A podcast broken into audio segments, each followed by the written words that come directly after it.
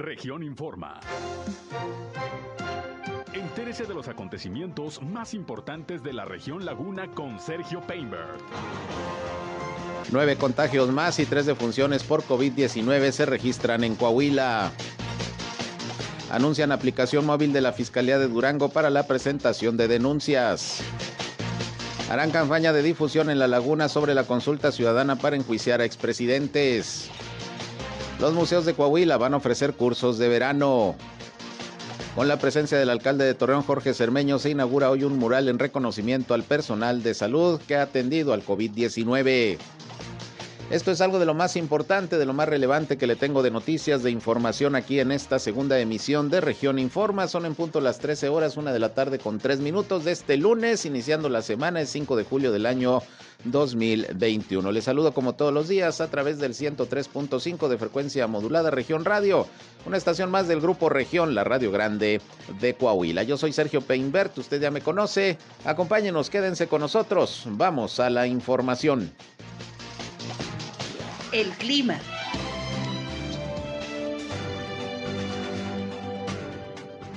Bueno, eh, continuamos con precipitaciones en la comarca lagunera de forma generalizada, aunque no de gran magnitud, pero continúan las precipitaciones y estas van a continuar hasta el día jueves. Es decir, hoy por la tarde nuevamente se esperan precipitaciones ligeras en la comarca lagunera, temperaturas máximas eh, que van a rondar entre los 36 hasta los 37 grados centígrados, las mínimas de los 22 a los 24 grados centígrados. Y repito, bueno, posibilidades de precipitación, cielo de nublado a medio nublado y precipitaciones que vienen a minorar un poquito el calor aquí en la comarca lagunera. El clima.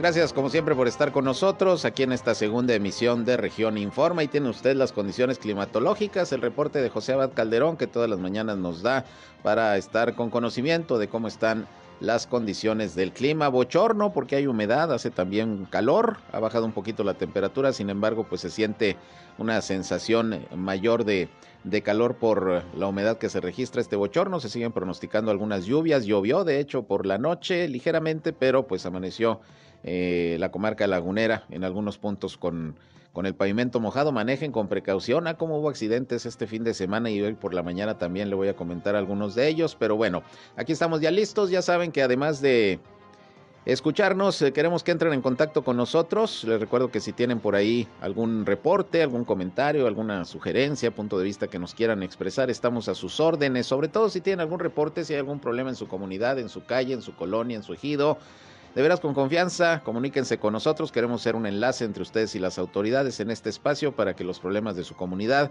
se den a conocer y sobre todo se puedan resolver. Y para tal efecto, nuestra línea telefónica está a su disposición desde este momento, 871-713-8867, 871-713-8867. Nos pueden llamar o nos pueden mandar mensajes de WhatsApp. También estamos en las páginas de Facebook y de Instagram, región 103.5 Laguna. Ahí nos encuentran, estamos transmitiendo como todos los días también por Facebook Live, nuestro espacio noticioso. Un saludo a quienes ya nos siguen a través de esta red social. Y además yo estoy en Sergio Peinber Noticias, en Facebook, en Twitter, en YouTube, en Instagram y en sergiopeinber.com, mi portal web de información que les invito también a visitar. Ahí están los enlaces para que nos escuchen en nuestras transmisiones de radio. Y bueno, pues vámonos rápidamente con el detalle de las noticias. Ya tenemos listo el reporte de la Secretaría de Salud del Estado de Coahuila sobre la situación del COVID-19 al corte de este lunes. Se están informando nuevos casos positivos de COVID-19 registrados en las últimas 24 horas de ayer domingo para este inicio de semana. Lamentablemente también hay otras tres defunciones que en este momento se están reportando, las cuales ocurrieron dos en Torreón y una en Saltillo. Más de funciones por COVID-19 ha bajado la incidencia, sin embargo, pues esto nos demuestra que la pandemia sigue activa y que todavía hay contagios y que lamentablemente hay pérdida de vidas por el virus SARS-CoV-2. De los nuevos casos que se están reportando el día de hoy, cuatro corresponden a Saltillo, la capital del estado, tres a Torreón y uno respectivamente en Castaños y en Monclova. Con estos datos, con estos números, está llegando el estado de Coahuila ya a 71.955 casos positivos de COVID-19 y son ya 6.419 decesos, lo que disminuyó de manera importante es el número de hospitalizados al día de hoy. Solamente se reportan 35. El promedio en las últimas semanas andaba entre los 48 o 55 por ahí. Eh, se movía en ese rango, pero hoy se reportan nada más 35 hospitalizados entre casos sospechosos y confirmados de COVID-19. 21 pacientes son de Saltillo, 7 de Torreón, 4 están en Piedras Negras, 2 en Monclova y 1 en San Juan de Sabinas. La situación, pues, de la pandemia del de eh, COVID-19 en el estado de Coahuila. Y bueno, pues estamos esperando también los datos del reporte que también emite la Secretaría de Salud de Durango eh, de virus SARS-CoV-2, pero bueno, se mantienen ambas entidades en semáforo epidemiológico en color verde. Pasando a otras cosas, déjeme le comento que el día de hoy se hizo el anuncio de una aplicación móvil que ha puesto a disposición de todos los ciudadanos la Fiscalía General de Justicia del Estado de Durango. Es una aplicación móvil que por lo pronto está disponible para el sistema Android, próximamente estará también para el iOS y que bueno, a través de esta aplicación usted va a poder presentar sus denuncias en caso de ser víctima de algún hecho ilícito. Esto pues va a facilitar sin duda la propia presentación de las denuncias, será más inmediato, no habrá necesidad de ir directamente al Ministerio Público y bueno, pues la idea es que aumente el número de denuncias y obviamente los delitos se puedan perseguir. Esta mañana precisamente platiqué con el eh, subsecretario de Gobierno para la Laguna de Durango, Osvaldo Santibáñez, y nos explicó pues de qué consta esta aplicación que se espera pues todos los duranguenses en este caso la puedan bajar en su celular y tenerla disponible para, para cualquier inconveniente o delito que se pudiera presentar. Esto nos dijo el funcionario. Fíjate que el doctor José Rosa Espuro, preocupado pues por los hechos delictivos de ir bajando las cifras, de atender los feminicidios, de atender eh, todo este tipo de preocupaciones de los padres de familia, eh, el miedo que tienen a, su, a perder su patrimonio, etcétera, eh, ha implementado a bien por primera vez en, en, la, en el territorio nacional, es el primer estado que hace una aplicación que puedes descargar tú a través de, de las, estas tiendas que hay de, de aplicaciones. Eh, en este caso está ya lista para Android, en próximos días saldrá para la otra plataforma, el iOS. Y es una, es una aplicación que se llama Denuncia Virtual. Ahí ustedes buscan esta aplicación. ¿Y qué herramienta tenemos, Sergio? Aquí en esta herramienta tú vas a poder hacer tu denuncia. Te da la opción de que subas documentos, fotografías, identificaciones, para que un ministerio público dé seguimiento a hechos delictivos como violencia intrafamiliar, violencia de género las, hacia las mujeres, eh, robo de autos, robo a casa habitación, vaya, prácticamente abarcando todo lo que son. El ciudadano tenga esta herramienta y estas, estos hechos no se queden impunes, pues según las estadísticas del Consejo Ciudadano de las instituciones, nos dice que el 48% de los ilícitos no se denuncian. Y eso es, eso es algo fundamental para poder sacar de la circulación, por llamarla de alguna forma, a estos delincuentes de una forma más efectiva. De la comarca lagunera de Durango tenga esta, este conocimiento de esta nueva herramienta que tiene en sus manos. Ahora, hay que recordar que también en esta administración estatal que encabeza el doctor Aispuro Torres, se implementó la policía cibernética a través de la policía estatal. Los ciudadanos pueden llamar al 911 y ahí pedir sean canalizados a esta policía cibernética. ¿En qué nos sirve? La policía cibernética ahorita está coadyuvando mucho y de hecho se ha podido este, canalizar y disminuir en un 80% todos los fraudes y extorsiones de forma virtual. Le hace de mensajes de texto, en WhatsApp, en Facebook, en, en un sinfín de, de, que los delincuentes buscan cómo atrapar a, a, las presas, cómo suplantar identidades para poder cometer ellos sus ilícitos. Esta policía cibernética ha dado muy buenos resultados, sin embargo vemos que todavía la gente desconoce de su existencia. Uh -huh. Por eso para nosotros en el gobierno del estado es muy importante que la gente conozca las herramientas que tiene y que no necesariamente tiene que acudir a la vicefiscalía de forma presencial a poner su denuncia. Y una de las mejores herramientas también eh, fue pensando en las víctimas, en las jovencitas, en las mujeres, para que no sufran más este, incomodidades al momento de poner una denuncia de forma presencial, bueno, pues ahora ya tienen esta herramienta en sus manos para poder integrar todo eso. Incluso, incluso esta aplicación eh, puedes manejar tú la figura de la denuncia anónima, que eso también es muy importante para que no se quede ningún delito sin investigar. Ahora, ¿Qué pasa? Yo no tengo teléfono celular por algún motivo. Puedes hacerlo desde una computadora. En la página de Vicefiscalía, ahí puedes tú entrar y ahí están las ligas para que tú hagas tu denuncia virtual, incluso también tu denuncia anónima.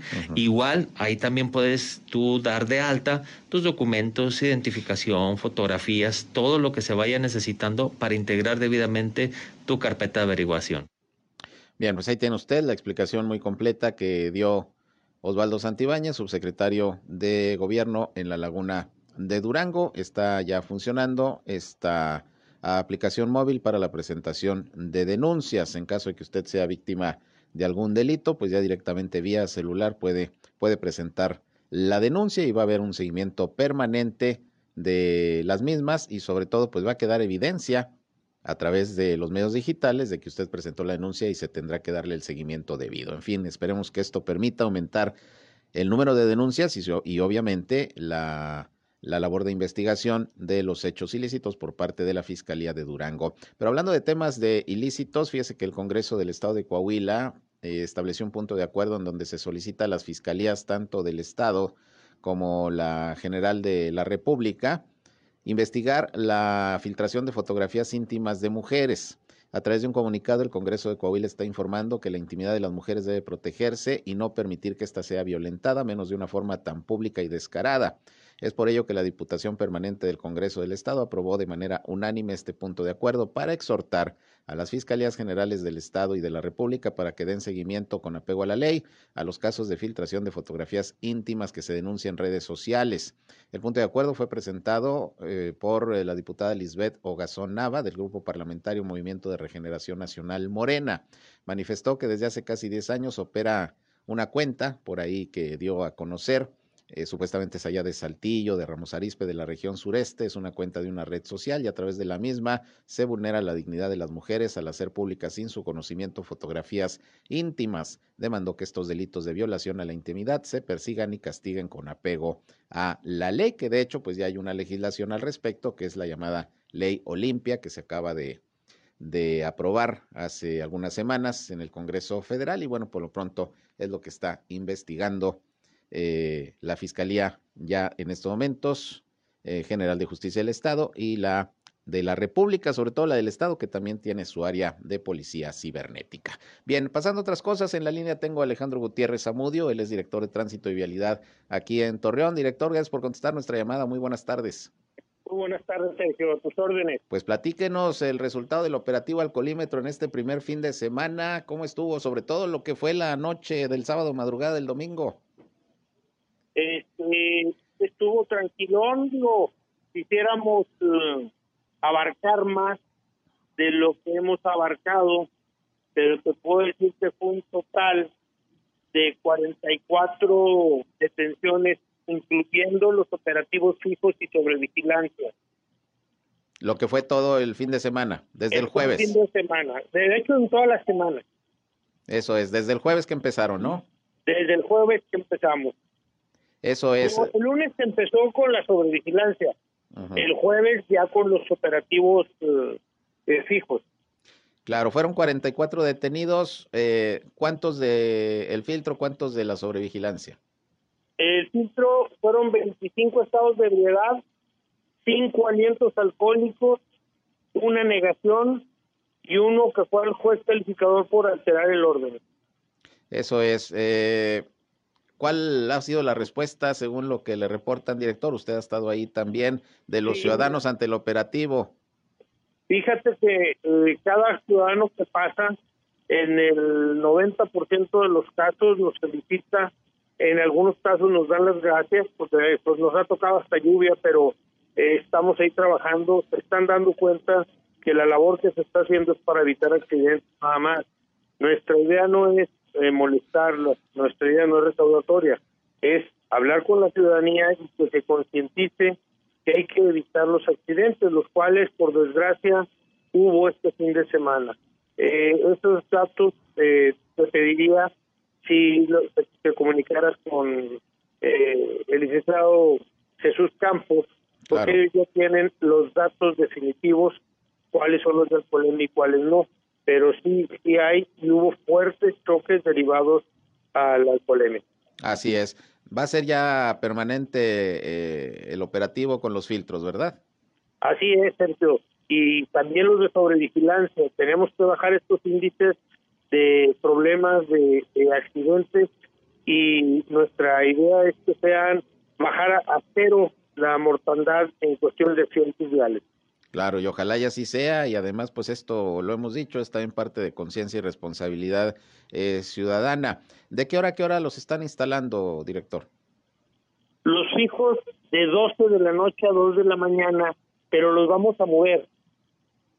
Vamos a moverlos, eh, yo creo que vamos a, recortarlos a viernes y sábado, vamos a seguir con sobrevigilancia. Estoy viendo esto y a ver si los en algunas en algunos lugares los estamos cambiando y vamos a ampliar también el horario para que la gente no esté confiada porque si te fijas tú que eres muy bueno para las redes, hay muchísima comunicación y muchas páginas que se comunican los eh, eh, los lugares donde estamos actuando. Entonces nos sacan la vuelta y eso es lo que ocasiona muchos de estos accidentes porque se van por vías que no conocen y se pasan rojos y se pasan altos sobre todo, más que semáforos. Eso es. Eh, en esta ocasión, eh, ¿cuáles fueron los puntos donde más estuvieron presentes? Estuvimos aquí en el Boulevard Independencia, a diferentes eh, niveles del Boulevard, y estuvimos por el City Club, el Boulevard Matamoros, el Matamoros, y estuvimos en el City en Sams, más o menos a la altura de Sams, por la Diagonal Reforma. Eso es, muy bien, pues ahí está el resultado, 44 personas detenidas, obviamente se fueron con su multota, su vehículo fue enviado al corralón y bueno, pues, ¿qué necesidad, no, director? Pues sí, hombre, es, vuelvo, lo mismo, es concientizar, es eliminar eh, los accidentes que en el caso eh, de nosotros puede ser un familiar, es lo que hay que tener conciencia, puede ser un hijo de nosotros, un sobrino, y entonces es donde vamos a tener que tomar la conciencia, pero pues a la fuerza, ¿va? Muy bien, pues vamos a estar pendientes. Le agradezco como siempre el reporte que nos da. En este caso, pues del primer fin de semana nuevamente de operativo alcoholímetro con filtros. Esperemos que esto vaya nuevamente concientizando a la población de la necesidad de no manejar bajo los influjos del alcohol. ¿Algo que agregar, director? Nada, que le doy las gracias al Consejo de Vialidad porque nos ha acompañado en cada uno de los eh, eh, eventos, de los operativos y nos, aparte que nos ha acompañado, nos ha apoyado. Muy bien, pues estaremos pendientes. Le agradezco mucho, como siempre, eh, que nos conteste el teléfono y darnos este reporte. Estoy a tus órdenes. Muchas gracias. Buenas tardes. Bien, pues ahí tiene usted, Alejandro Gutiérrez Zamudio, los datos, los resultados del primer fin de semana del operativo alcoholímetro en Torreón, que se retoma luego de más de 15 meses que estuvo suspendido por la cuestión de la pandemia. La recomendación, pues ya escucharon ustedes, no manejen no manejen con alcohol encima. Vámonos a una pausa, regresamos, son las 13 horas, una con 22.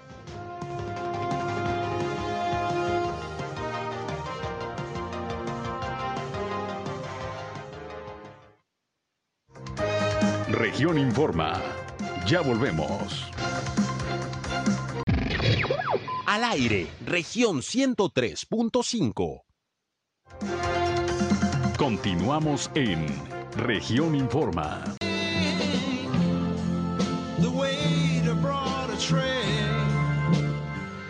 Bien, eh, vámonos a continuar con más información, una con 25 minutos. Y bueno, como ya ustedes saben, lo hemos informado, se va a llevar a cabo el primero de agosto, pues esta llamada consulta popular, una consulta que vaya a llevar a cabo el Instituto Nacional Electoral promovida por el presidente López Obrador para preguntarnos a los mexicanos si estamos de acuerdo. No dice así la pregunta, la pregunta está bien rebuscada, pero nos van a preguntar si estamos de acuerdo en que se enjuicie a los expresidentes de México. Y bueno, pues eh, el INE decía que no tenía lana para organizarla, al final pues tuvieron que sacar ahí del guardadito para poder organizar todo, todo este ejercicio de participación ciudadana. Y Miroslava Sánchez, que es diputada federal, por cierto, exaspirante a la alcaldía de Torreón por Morena, dijo que va a iniciar, ella en particular en la comarca lagunera, una campaña de difusión de esta consulta, porque considera que el INE pues, no está cumpliendo como debería de ser con eh, la información y con la difusión de la misma. Eh, platicó con mi compañero Víctor Barrón y esto es lo que dijo la diputada Miroslava Sánchez. Nos primero de que falta difusión, ¿eh? de, para la difusión debería de estar a cargo de, de, los órganos electorales, porque el INE eh, tiene bajo su responsabilidad esta, esta, esta encuesta. Y, pero sí falta información, sí falta difusión, y por eso pues le vamos a entrar nosotros como ciudadanía, ¿verdad? Como gente interesada en que, en que haya este, este, que salga exitoso este, este ejercicio democrático en nuestro país y, la gente, le digo yo, en el proceso que acabamos de pasar con eh, candidatos a, alcaldías, a diputaciones federales, con mucho recurso, tanto, tanto electoral por parte de los órganos electorales como por parte de los candidatos, etcétera, etcétera. Y a pesar de, de, eso, en el país fueron 47 millones de votantes en este momento sin, sin difusión, sin campaña, sin dinero y sin candidatos y necesitamos 37 millones de votos, pues no está fácil, ¿eh? No está fácil, pero pero hagamos el esfuerzo y hagamos este, lo mejor que podamos. Pues hay que hay que este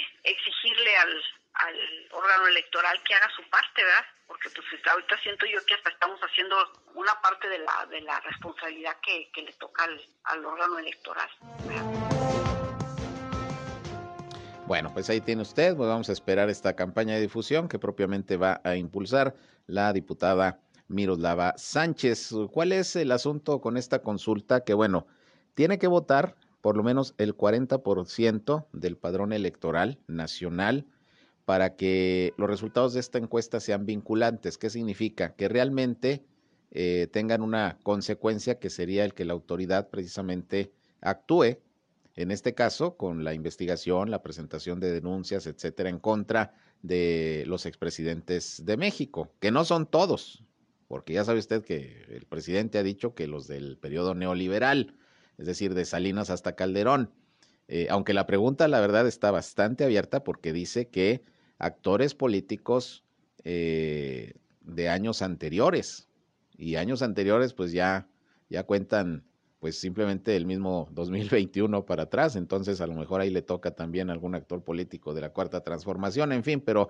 el asunto es que tiene que votar el 40% de, de, de los ciudadanos que están en el padrón electoral para que pues, realmente esta consulta tenga algún efecto, porque si no, pues va a quedar en un mero ejercicio de participación ciudadana, pero no va a tener ninguna consecuencia. Por eso la necesidad de que haya difusión, de que se informe y que la gente pues pueda en ese sentido participar. Vamos a ver qué pasa. Por lo pronto aquí, pues la diputada dice que va a ser una campaña de difusión. Vamos a estar pendientes. Por otra parte, pues hace unos momentos ya ve que platiqué con el director de tránsito y vialidad. Reconoció que el fin de semana, pues a pesar del operativo alcoholímetro, hubo varios accidentes viales y no fueron solamente el fin de semana, de hecho esta mañana también se registraron varios, pero le comento algunos, por ejemplo, el sábado eh, casi a las 12 de la noche, un conductor que se encontraba en estado de ebriedad terminó prensado dentro de su vehículo luego de chocar de frente contra otro auto frente a la colonia campestre La Rosita aquí en Torreón.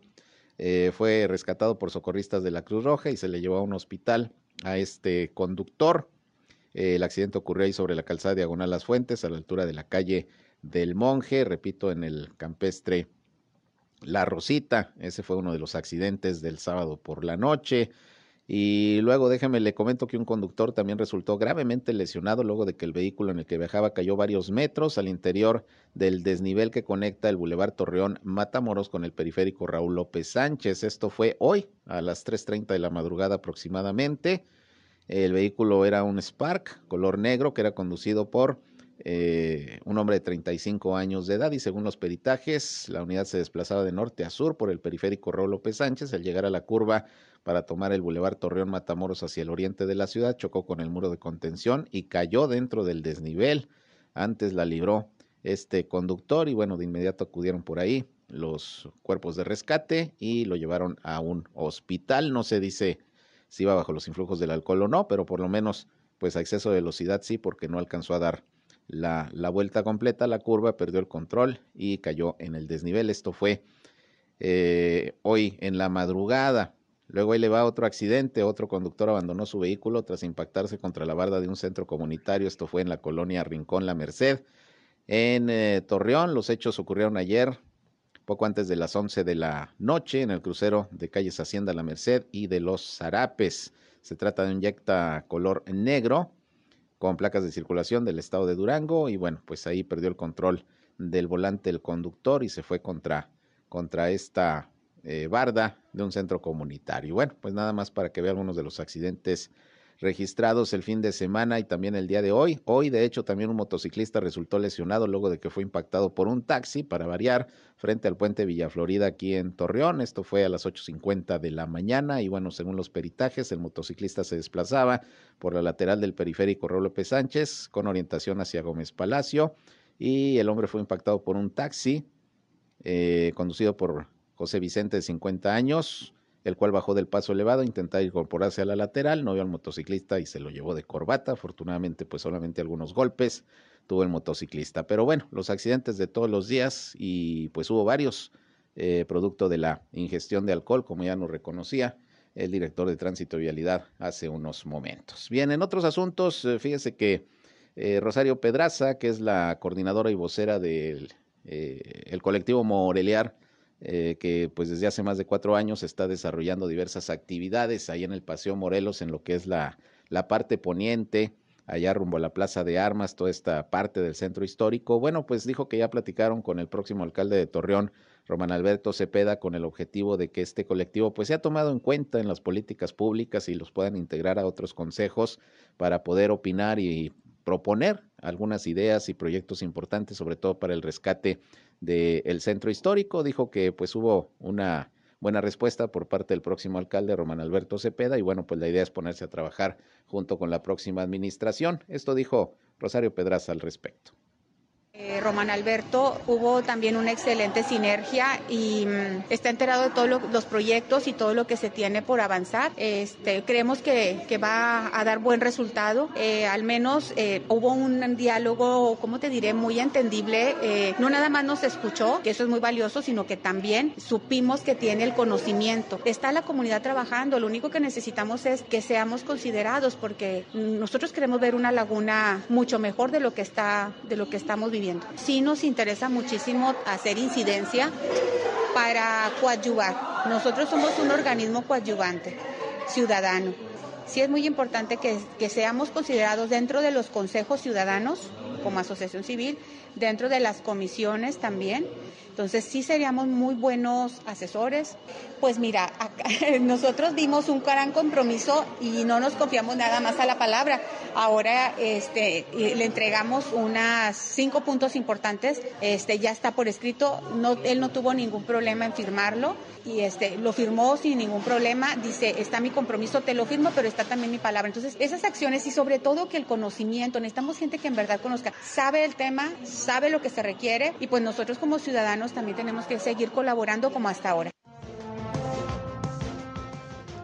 Bien, pues ahí tiene usted lo que nos eh, comenta la eh, vocera y coordinadora precisamente de Morelear en todo el día, que bueno, prácticamente cada sábado está teniendo actividad, le digo sobre todo ahí en la parte poniente del Paseo Morelos, que es lo que se quiere reactivar, porque mire, pues usted sabe que en lo que es la parte eh, oriente, por decirlo así, es decir, de la Plaza Mayor hacia la Alameda, eh, hay eh, pues bastante actividad.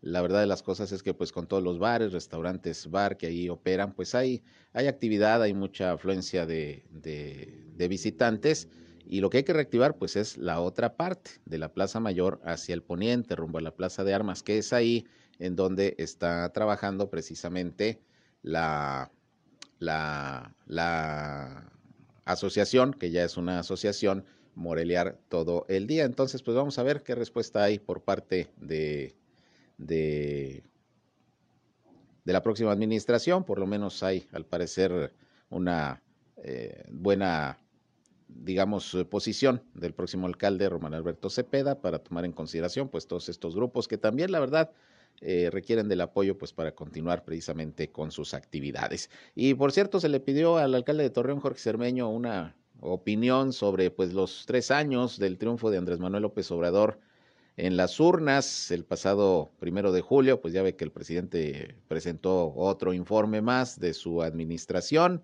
y bueno, pues ahí el eh, alcalde hizo algunos comentarios que fueron críticos porque él lamenta el que pues eh, durante estos casi tres años de gobierno federal pues estados y municipios se han visto bastante limitados en cuanto a inversión, no se diga aquí en la comarca lagunera en cuanto a presupuestos y bueno vamos a escuchar lo que dijo el alcalde sobre este sobre este tema.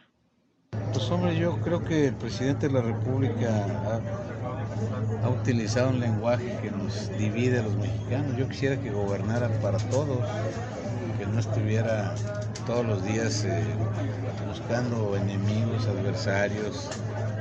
Queremos un presidente que gobierne por igual para todos los mexicanos. Él tiene como prioridad sus programas y las obras que él que va para adelante y sigue el tren Maya, este, la Dos Bocas, eh, el aeropuerto, las obras que él trae y eso sigue, sus programas que nadie los cuestiona él quiere señalar como si alguna parte de los mexicanos estuvieran en contra de los programas sociales, nadie los ha cuestionado, pero eh, para lo demás, pues ahora sí que no hay un diálogo republicano, no hay un diálogo federalista.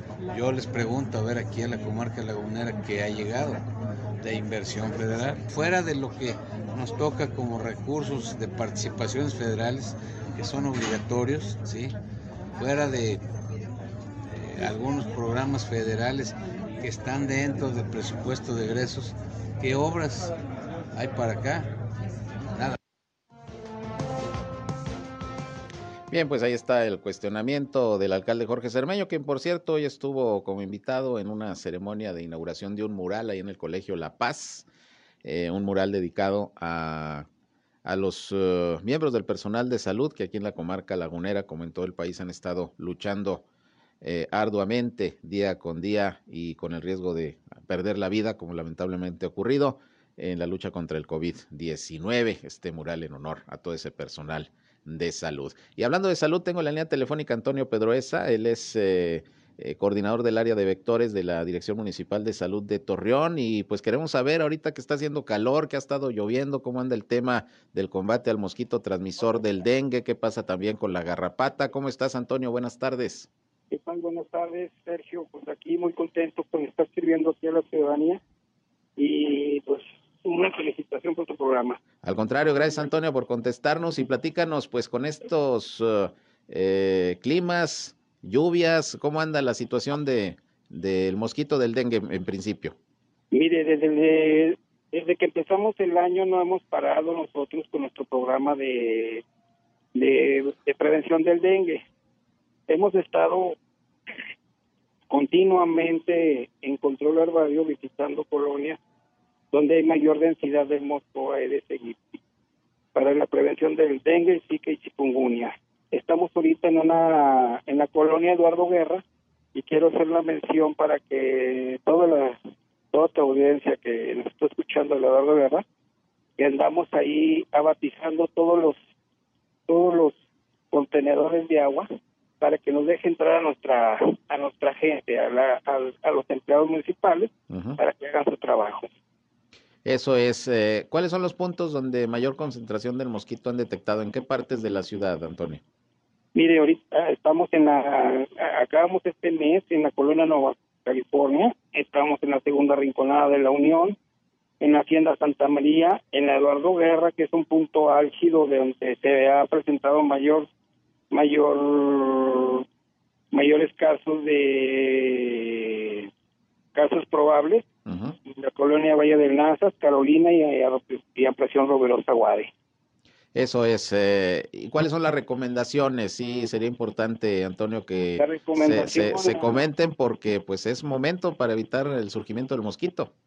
Ok, mire, le estamos pidiendo a la ciudadanía, nosotros tenemos un plan de promoción a la salud que sale en, los medios de comunicación y aparte pues quiero aprovechar para que cuando que limpien sus casas, eh, pongan mosquiteros, eh, si nos pueden ayudar con insecticidas caseros, pues que nos ayuden a controlar el mosco adulto para poderlo eliminar y así evitar los contagios. Asimismo, quiero informarle a la comunidad que vamos a estar ahora en la colonia Hacienda Santa María. Estamos nebulizando para controlar el mosco adulto y no haya tanta propagación de, este mismo mosco, ya que estas aguas, pues, yo creo que nos va a generar un poquito más de trabajo, pero estamos ahí al pie del cañón y estamos en constante trabajo diariamente en la Dirección de Salud Municipal. Eso es, eh, si alguien requiere, por ejemplo, abate o que se vaya a fumigar, ahí mismo les pueden apoyar. Sí, tenemos aquí la línea del 073 donde nos pueden apoyar, donde pueden presentar su queja o pueden presentar su su, su petición y, y, nosotros inmediatamente en la Dirección de Salud también podemos proporcionar el abate dándole la indicación necesaria cómo debe aplicarse este este este este abate. Muy bien, ahora hablo yo del mosquito del dengue, pero también hay otro asunto, la garrapata, ¿han detectado problemas eh, con este animalito? Sí, hemos, mira, hemos estado nosotros con la cuestión de la garrapata, hemos estado recibiendo quejas al 073 y hemos estado atendiendo, inclusive hemos estado en la Hacienda Santa María, de 20 casos las hemos fumigado por la por el brote de este de este esta garrapata quiero hacerle también una, a la ciudadanía de que si tiene un perrito que lo bañe con la Funtol, no sé si es comercial o, que lo bañe y que le esté libre de garrapatas. Esto es para la gente que, que realmente quiere a sus mascotas y si no las quiere, por favor reportarlas al 073 para que no lo, nosotros enviar al personal de control canino para, para su captura y buscar posteriormente su adopción. Eso es, muy bien, pues ahí están las recomendaciones y esperemos que pues en esta temporada, sobre todo el calor y lluvias, pues en la medida de lo posible se combatan, eh, se combatan estas plagas. ¿Algo que agregar, Antonio? ¿Alguna recomendación más? Bueno, quiero que a la ciudadanía, que cuando vean, ahora que vamos a estar, que vean la camioneta que se está nebulizando, abran sus puertas y ventanas para que el insecticida penetre en sus casas. No es dañino muy fuerte, pero Así que para que penetre en sus casas y mate el mosco adulto y así evitar la propagación. Asimismo, evitar eh, evitar poner pues, a proteger sus ventanas con mosquiteras y estar y ayudándonos con el insecticida casero para para nosotros estamos liberando de ese problema de porque es el dengue. Muy bien, pues vamos a estar al pendiente de estas acciones y a la ciudadanía, pues atender estas recomendaciones es por cuestión de nuestra propia salud. Gracias, Antonio, por la información. Cualquier cosa estamos todos Claro que sí, gracias, igualmente.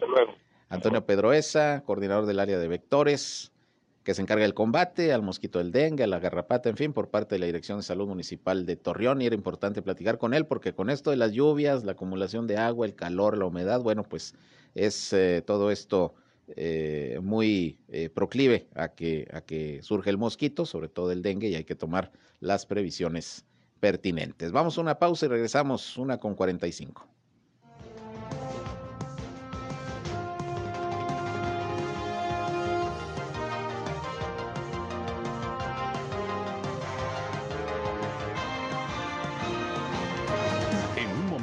Regresamos a Región Informa. Somos Región Radio 103.5. Regresamos a Región Informa.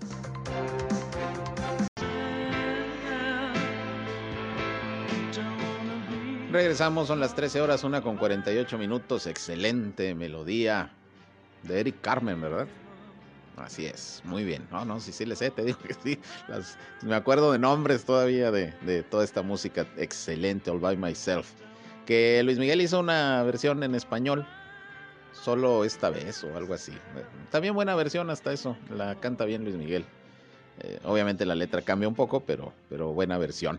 Bien, eh, fíjese que hablando del tema de dengue, hoy mi compañero Víctor Barrón eh, platicó con Juan Pérez Ortega, también quien es el titular de la jurisdicción sanitaria número 6 aquí en Torreón, y dice que en lo que va del 2021 no se han registrado casos de esta enfermedad, no hay casos de dengue hasta este momento. Nos decía Antonio Pedroesa que ha habido sospecha de casos, pero no se han confirmado. Eh, el 2020 sí cerró con 288 casos aquí en La Laguna, más de mil sospechosos y sí hubo dos defunciones por dengue. Eh, pero en el presente año no ha habido casos de esta enfermedad, según dice Juan Pérez Ortega, repito, titular de la jurisdicción sanitaria número, número 6 aquí en la ciudad de Torreón. Pues qué bueno, y si nos cuidamos y si atendemos las recomendaciones para evitar la proliferación del mosquito, pues a lo mejor nos vamos con saldo blanco este año, sin casos de dengue y mucho menos con eh, fallecimientos por este, por este motivo. Por otra parte, hoy hubo reunión del subcomité técnico de salud, como todos los lunes aquí en Torreón. No estuvo ahora el gobernador Miguel Ángel Riquelme Solís, ahí estuvo encabezando la reunión el eh, coordinador general de comunicación social del gobierno del estado, Fernando Gutiérrez. Y bueno, entre otras cosas, aprobaron la apertura de comedores del adulto mayor en la comarca lagunera, esto a solicitud del DIF para la reapertura de 29 comedores del adulto mayor, en donde se da servicio a 1.500 beneficiarios en toda esta en toda esta región. Y bueno, también se habló del tema del béisbol. Vamos a escuchar primero lo que dijo Fernando Gutiérrez sobre el asunto de los comedores que se autorizó hoy por parte del Subcomité de Salud en la Laguna de Coahuila. Y también se aprobó la solicitud que nos hizo el DIF Coahuila para la reapertura de los comedores para el adulto mayor. Son 29 comedores que se tienen en la comarca lagunera, donde hay alrededor de 1.500 beneficiarios, que la idea es que pasen de la situación en la que estábamos ahorita, que era para llevar, a que sea presencial, donde tengamos una presencia de los adultos mayores en dos turnos. Antes se hacía de manera permanente, ahora lo que se busca es que tengamos dos turnos de 11 a 12 y de 12 a 1, con todas las medidas de, sanidad que hemos venido desarrollando en el último año, año y cachito, y que bueno, ellos ya puedan también empezar a, a estar en, de manera presencial. Pues ya teníamos, estuvo suspendido el servicio un tiempo, lo tuvimos suspendido, no sé, unos dos o tres meses, si mal no recuerdo, y luego regresamos a la modalidad para llevar, ya tiene más o menos un año así, y bueno, pues ahora a solicitud de los adultos mayores y del DIF, se ha venido pidiendo a los subcomités. La semana pasada se aprobó en Monclova la, para la región centro desierto y hoy se aprueba para la, región laguna. ¿Cuántos beneficiarios más o menos? 1.500 aquí. 1.500 a la laguna, 29 comedores. Bien, ahí tiene usted, pues es Fernando Gutiérrez, así que se autoriza pues nuevamente el que los beneficiarios de este programa de comedores comunitarios puedan acudir directamente a comer a estos lugares. Se estaba dando nada más el alimento para llevar y bueno, pues ahora se autoriza esto por parte del Comité de Salud de la Laguna. Y en cuanto al béisbol, pues eh, Fernando Gutiérrez eh, dice que se autorizaron las próximas tres series de este deporte aquí en la eh, ciudad de Torreón, aquí en el Estadio de la Revolución, en donde, por cierto, tenemos reportes de que ya se hicieron más estrictas las medidas para, pues, evitar contagios de COVID-19, estaban medio relajados, a diferencia del TCM, donde sí ha habido pues un orden y, un cuidado muy eh, particular por parte del Club Santos para que se respeten las medidas sanitarias. En el estadio de béisbol de la Revolución, pues ahí como que, que andaban medio relajados, pero parece que ya empezaron a, a ser más estrictos, repito, en cuanto al cuidado de los eh, protocolos sanitarios, ya se le pide a la gente que se ponga el cubrebocas, hay mayor vigilancia y bueno, esto es positivo porque si queremos que siga habiendo estos eh, eventos presenciales, pues así hay que actuar. Vamos a escuchar lo que también sobre esto dijo Fernando Gutiérrez. Toda esta es información de mi compañero Víctor Barrón, que estuvo pendiente como cada lunes de la reunión del subcomité de salud. También hoy el presidente del Club Unión Laguna, el licenciado Guillermo Murra, hizo la presentación de, de la operación que tuvieron los Juegos en el Estado de Revolución, los cuales se desarrollaron de una manera muy ordenada, donde mantiene una completa coordinación con las autoridades y donde nos dan o nos arrojan resultados muy interesantes. También solicitaron ellos las próximas tres series, vienen eh, Sultanes, vienen Laredo y vienen Zaraperos. Entonces esos tres series nos solicitaron la aprobación para, el desarrollo bajo las mismas condiciones, el 70% de su aforo, de una capacidad total de 5.900. Ellos nos solicitan eh, que puedan ingresar 4.600, que, que eso es para nosotros una, una cantidad que ya hemos logrado controlar, que ya hemos logrado coordinar, que ya hemos logrado adaptarnos a esta nueva realidad y que la verdad es que las autoridades eh, del, Club Unión Laguna han sido muy responsables y le han dado un, un puntual seguimiento a... Bien, pues ahí tiene usted, así que autorizadas las próximas series para que se pueda eh, tener público ahí en el Estadio de la Revolución y ya viene también pues el inicio de, del torneo de la Liga Mexicana de Fútbol, ya dentro de algunos días inician los partidos y bueno, aquí en el territorio Santos Modelo seguramente pues se va a iniciar la evaluación de los protocolos sanitarios para que pueda seguir eh, acudiendo la afición de manera presencial ahí a disfrutar de los partidos del Santos, ya se informará en su momento. Bien, pues esta es la información, llegamos al final de esta primera hora de noticias por la tarde, tenemos, ya sabe, a las 19 horas otra emisión, ya eh, con todo lo más importante, lo que ha acontecido en lo que resta todavía del día, sobre todo aquí en la comarca lagunera, en Coahuila y Durango, aquí a través del 103.5 de frecuencia modulada de Región Radio, una estación más del grupo Región. Así que gracias por su atención, por sus llamadas, por sus mensajes, por sus reportes. Les vamos a dar el seguimiento debido como siempre y a las 19 horas estoy nuevamente con ustedes informándoles. Así que nos escuchamos más tarde. Si van a comer muy buen provecho, disfruten de este lunes y sigan con nosotros aquí en Región Radio.